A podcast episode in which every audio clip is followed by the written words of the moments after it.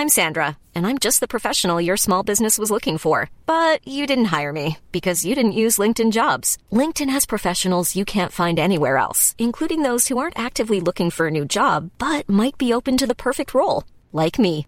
In a given month, over 70% of LinkedIn users don't visit other leading job sites. So if you're not looking on LinkedIn, you'll miss out on great candidates like Sandra. Start hiring professionals like a professional. Post your free job on linkedin.com/people today. Como fazer a obra do Senhor. Evangelho de Marcos capítulo 2. Comentário de Mário Persona. Cafarnaum, a cidade de Cafarnaum, foi onde o Senhor mais fez milagres, mais operou milagres.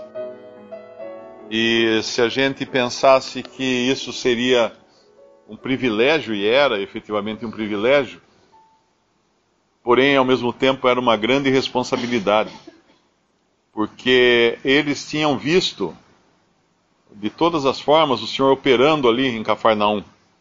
E mesmo assim, lá em Mateus capítulo 11,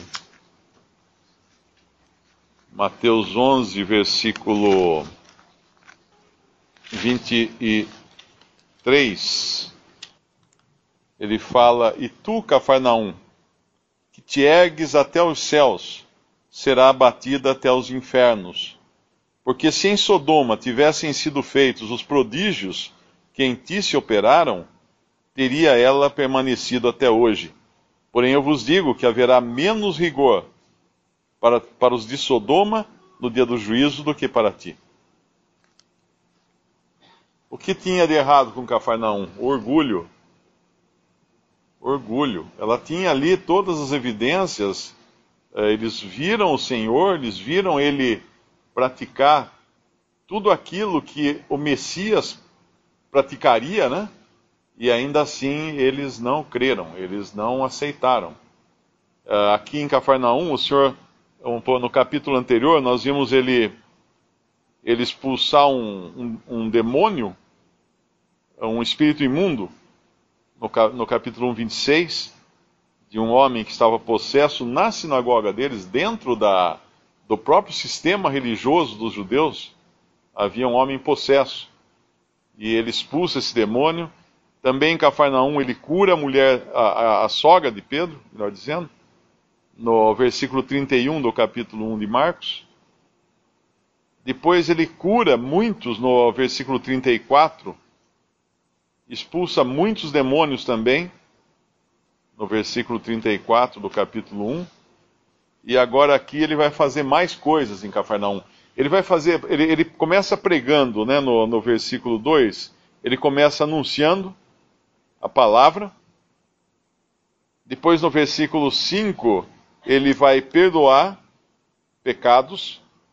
No versículo 11, ele vai curar um homem paralítico enfermo. No versículo 13, ele vai ensinar as multidões.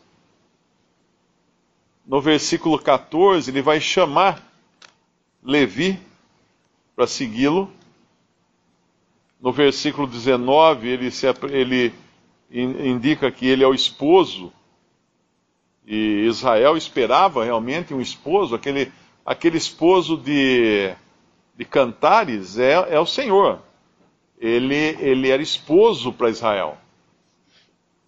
Depois ele viria a formar a igreja, da qual ele é o noivo, e haverá então as bodas do cordeiro no futuro ainda. Lá em Apocalipse nós lemos disso.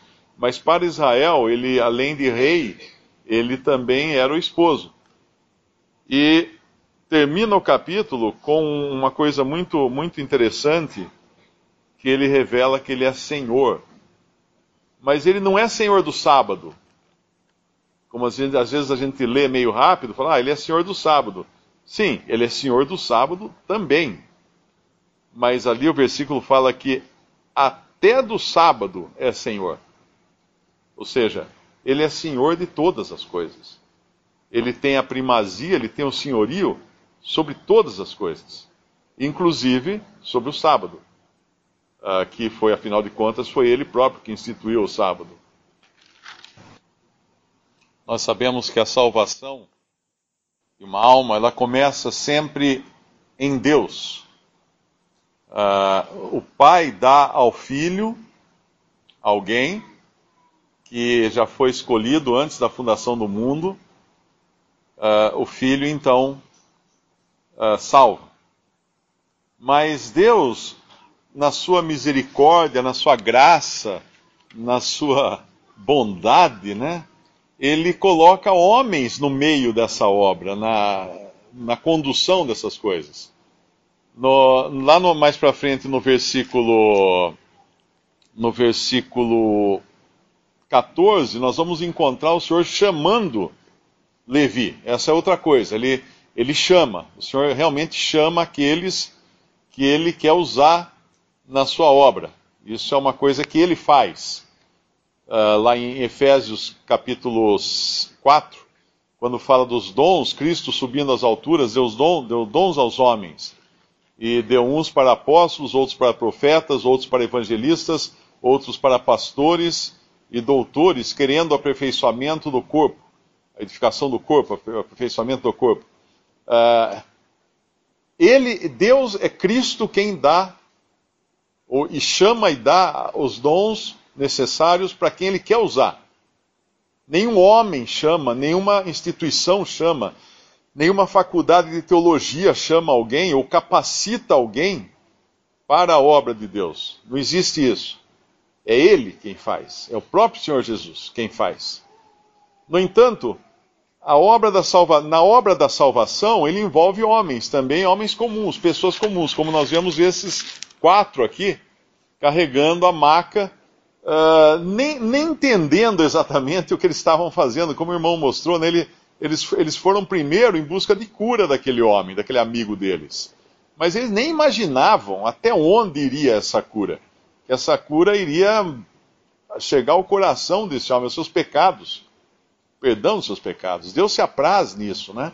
Mesmo quando nós não entendemos, nós fazemos mal feito, nós somos lerdos até em fazer, mas Ele tem prazer em nos usar.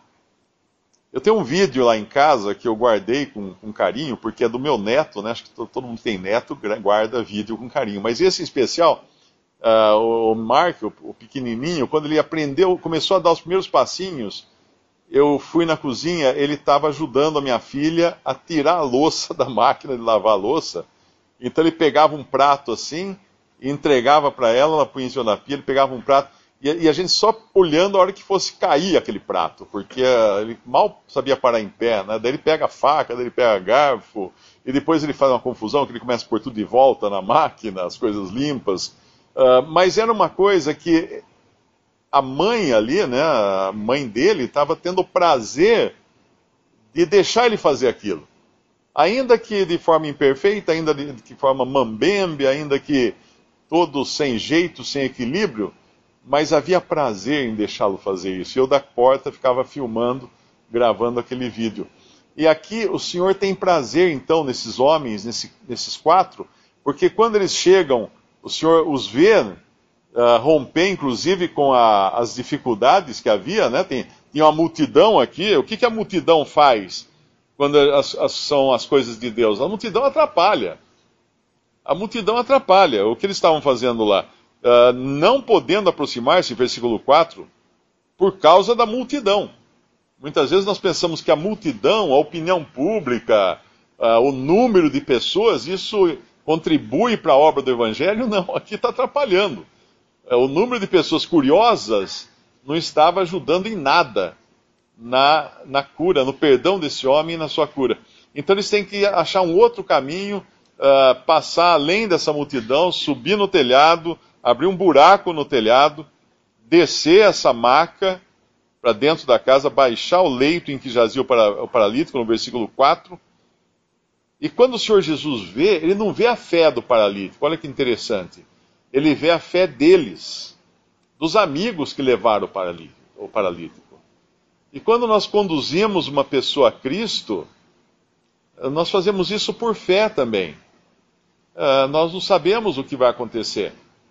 Às vezes há a multidão atrapalhando, bom, vamos dar a volta para o outro lado.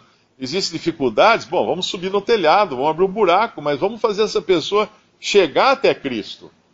porque Deus se apraz nisso. E vendo a fé deles, dos amigos, ele fala ao paralítico: Filho, perdoados estão os teus pecados, no versículo 5. A obra do Evangelho ela é uma coisa individual, é uma iniciativa que pessoas individualmente tomam. Às vezes alguém me pergunta, ah, mas lá na sua igreja, né, entre aspas, a igreja lá prega o evangelho como? Faz a, as missões, o evangelismo como? Não faz. Não faz, porque não é atributo uh, da igreja como instituição ou uma organização, coisa assim, pregar o evangelho. O, o, evangelismo é feito um a um. São pessoas que pregam o evangelho. Em Atos, eu acredito que é capítulo 11, se não me engano, aqueles que foram dispersos de Jerusalém saem pregando o evangelho e pessoas se convertem. E aqui é assim: esses homens, na sua fé, na sua simplicidade, na sua boa vontade, levam esse paralítico até a presença do Senhor.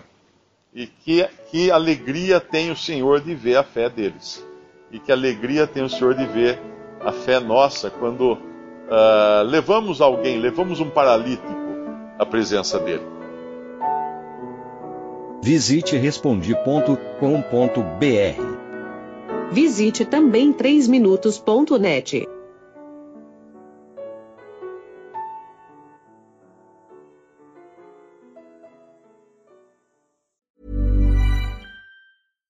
Deserves the best, and there's no better place to shop for Mother's Day than Whole Foods Market. They're your destination for unbeatable savings, from premium gifts to show-stopping flowers and irresistible desserts. Start by saving 33% with Prime on all body care and candles. Then get a 15-stem bunch of tulips for just $9.99 each with Prime. Round out Mom's menu with festive rosé, irresistible berry chantilly cake, and more special treats. Come celebrate Mother's Day at Whole Foods Market.